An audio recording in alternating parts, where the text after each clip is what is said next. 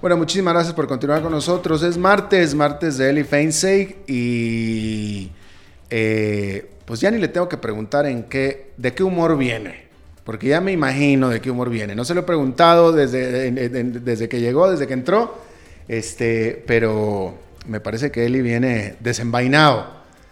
Eh, y está trabajando como hormiguita duramente en la, en la computadora. ¿Cómo estás, Eli? Pues qué pena, Alberto, que no me preguntaste de qué humor vengo, porque vos sabes que yo siempre vengo de buen humor. O sea, yo... yo eh, no es cuestión del humor. Yo vivo de buen humor. Este, que, mis, que mis críticas sean muy duras y muy ácidas, eso es aparte, pero hoy no, hoy no vengo de buen humor. Hoy sí no. Hoy no vengo de Definitivo. Buen humor. Y este creo y supongo y estoy seguro que tiene que ver con el acuerdo, alcanza acuerdo alcanzado anoche.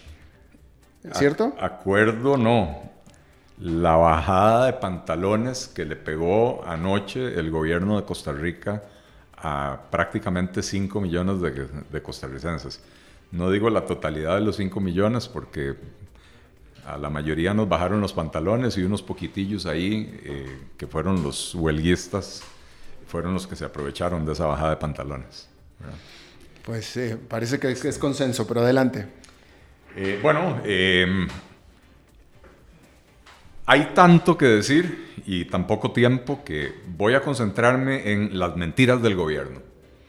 El gobierno publica hoy desde Casa Presidencial un, no sé cómo llamar esta porquería, debe ser un, no sé, no sé, un, no sé, fake news, ¿verdad? Ahora que el gobierno creó una cosa que se llama gobierno aclara, que se supone que es para rebatir y desmentir los fake news. Yo quiero ver a gobierno aclara rebatiendo y desmintiendo las mentiras contenidas en este comunicado de prensa enviado por casa, por casa presidencial, Alberto, por casa presidencial, es que ni siquiera es por la presidencia ejecutiva de la Caja Costarricense del Seguro Social.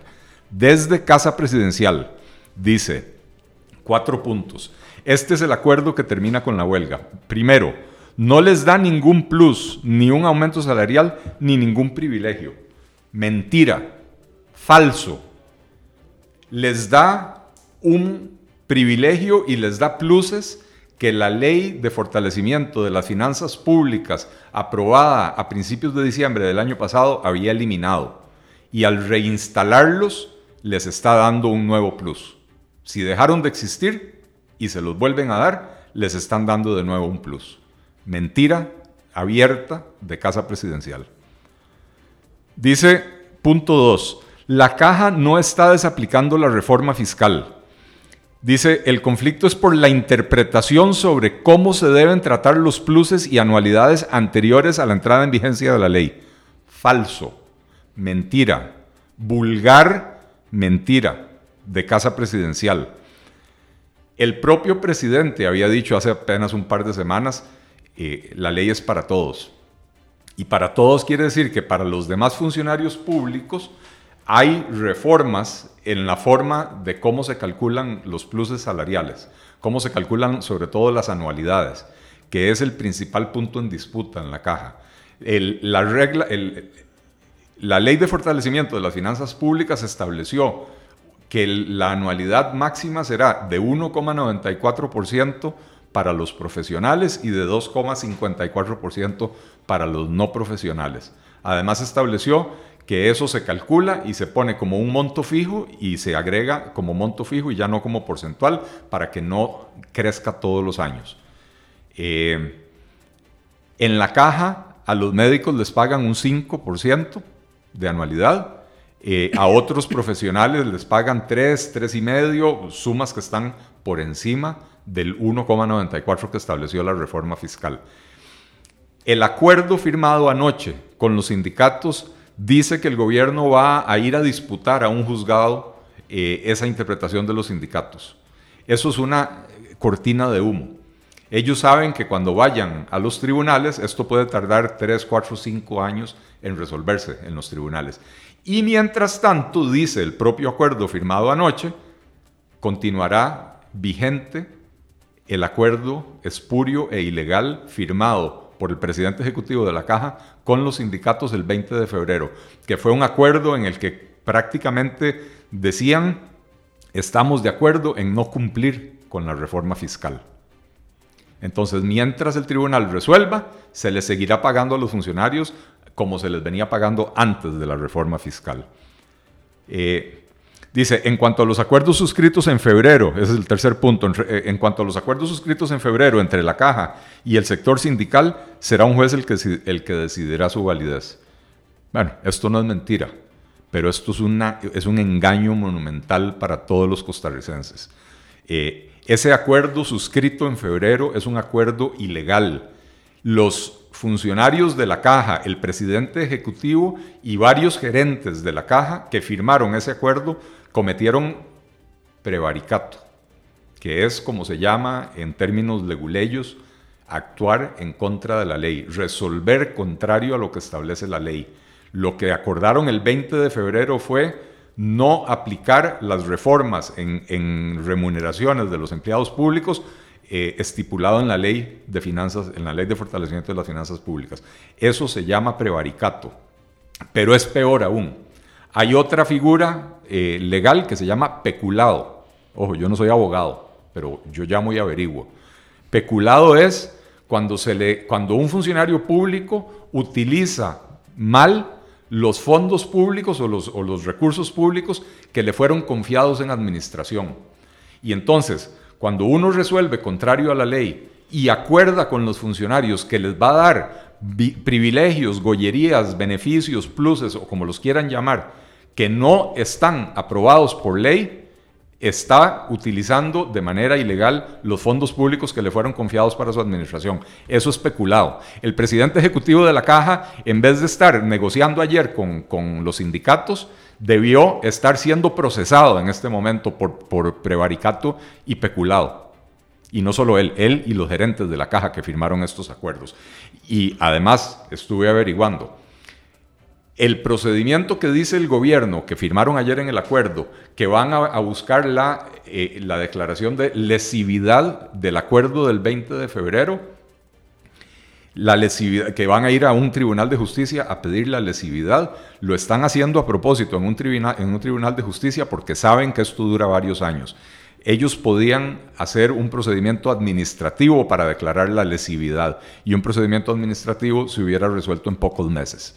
Así que esto, aunque la frase del punto 3 del comunicado de Casa Presidencial eh, no es mentira, es un engaño monumental para la población costarricense.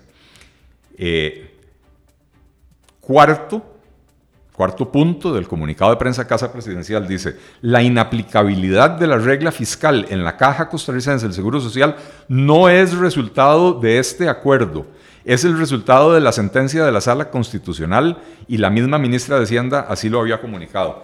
Nuevamente, esto es cierto, pero parcialmente cierto. Y a mí me enseñaron en mi casa cuando era pequeño que una verdad a medias es una mentira completa. La sala cuarta dijo bueno, para empezar, la ley aprobada dice que la regla fiscal no se aplica al régimen de pensiones del IBM y a las pensiones no contributivas. Eso es lo que dice la, ley aprobada. La sala cuarta agregó y dijo eh, que tampoco se le puede aplicar al seguro de salud eh, la regla fiscal. Entonces, hasta ahí estamos de acuerdo. Es cierto, la sala cuarta fue la que dijo eh, eso. Pero hay otros gastos, sobre todo los gastos administrativos, los gastos que tienen que ver con la forma como la caja le paga de manera descabellada a sus funcionarios.